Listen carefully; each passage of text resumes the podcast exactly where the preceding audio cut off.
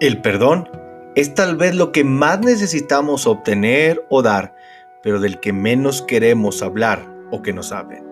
El perdón no es un concepto superficial ni una simple práctica religiosa o una mera reflexión ética y filosófica. Tampoco es solamente una técnica terapéutica. Es mucho más que la sumatoria de esas perspectivas. El perdón es un proceso que toca y compromete lo más hondo e íntimo del ser humano el perdón conlleva la idea de liberar, enviar lejos, soltar. La palabra griega que a menudo se traduce como perdón se usó para indicar liberación de un oficio, de una obligación, de un matrimonio, de una deuda o de un castigo.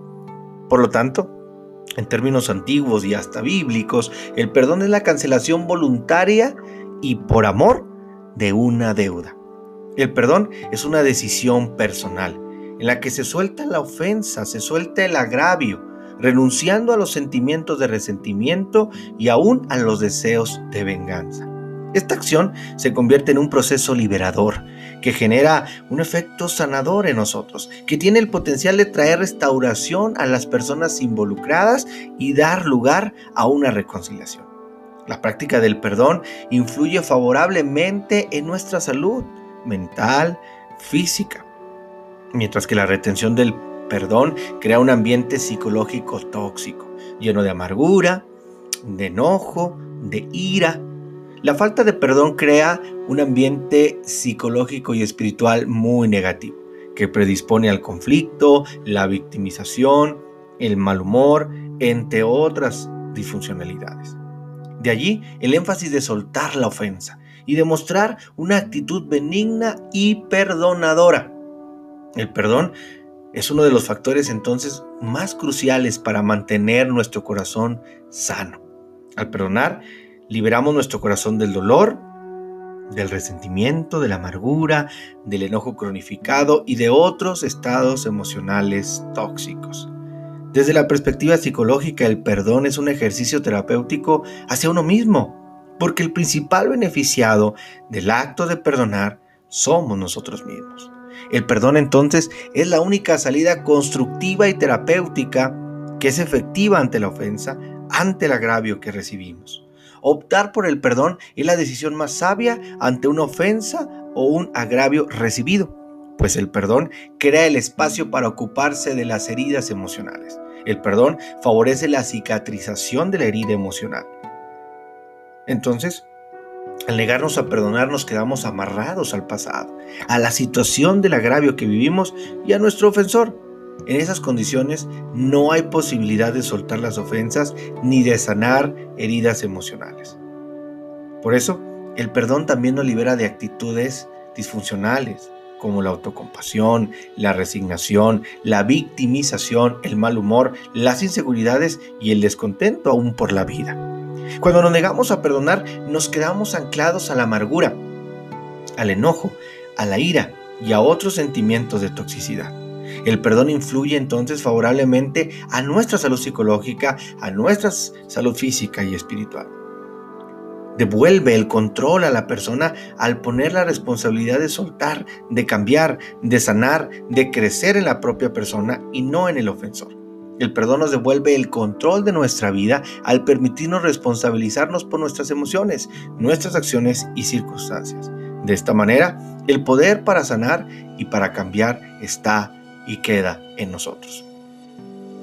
El perdón nos ayuda a mantener las relaciones sanas y el perdón también ayuda a mantener las relaciones interpersonales lo mejor posible.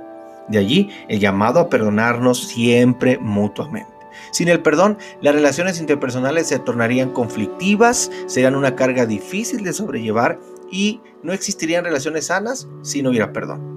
Sin el perdón, las relaciones están condenadas a la enemistad, a la indiferencia o a la desintegración de los lazos por completo.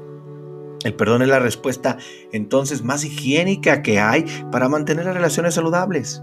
Nos brinda la oportunidad para la restauración, la reconciliación y la sanidad de todas las partes. Por eso, las personas que valoran las relaciones sanas, funcionales y duraderas practican el perdón. y lo practican como una vía para manejar conflictos, para zanjar las diferencias, para tratar incluso con el dolor de las heridas abiertas y restaurar la relación cuando ésta ha sido estropeada.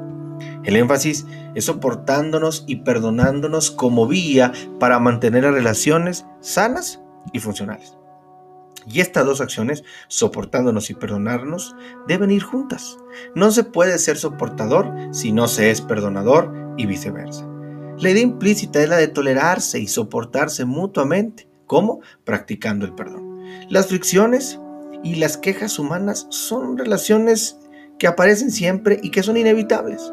No podemos rehusar entonces a desechar las relaciones con otros simplemente porque éstas ocasionan dolor o porque dan lugar a conflictos. Lo que más bien necesitamos es aprender a sobrellevarnos los unos a los otros y estar dispuestos a perdonar cuando se generan desavenencias, problemas, conflictos ofensas. De hecho, ese es el modelo que Dios estableció para todos nosotros.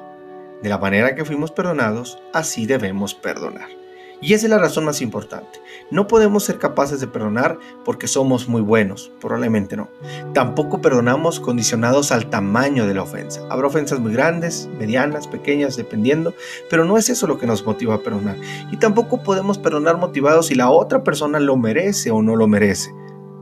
La razón única por la que debemos perdonar no tiene que ver con nosotros, no tiene que ver con el tamaño de la ofensa, ni tiene que ver con el ofensor. La razón más importante y la motivación real por la que tú y yo debemos perdonar es porque hemos sido perdonados.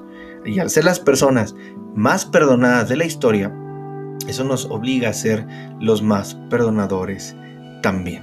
Así que el perdón es una decisión basada no solo en lo que somos o hacemos o sentimos, sino en que nosotros también fuimos perdonados.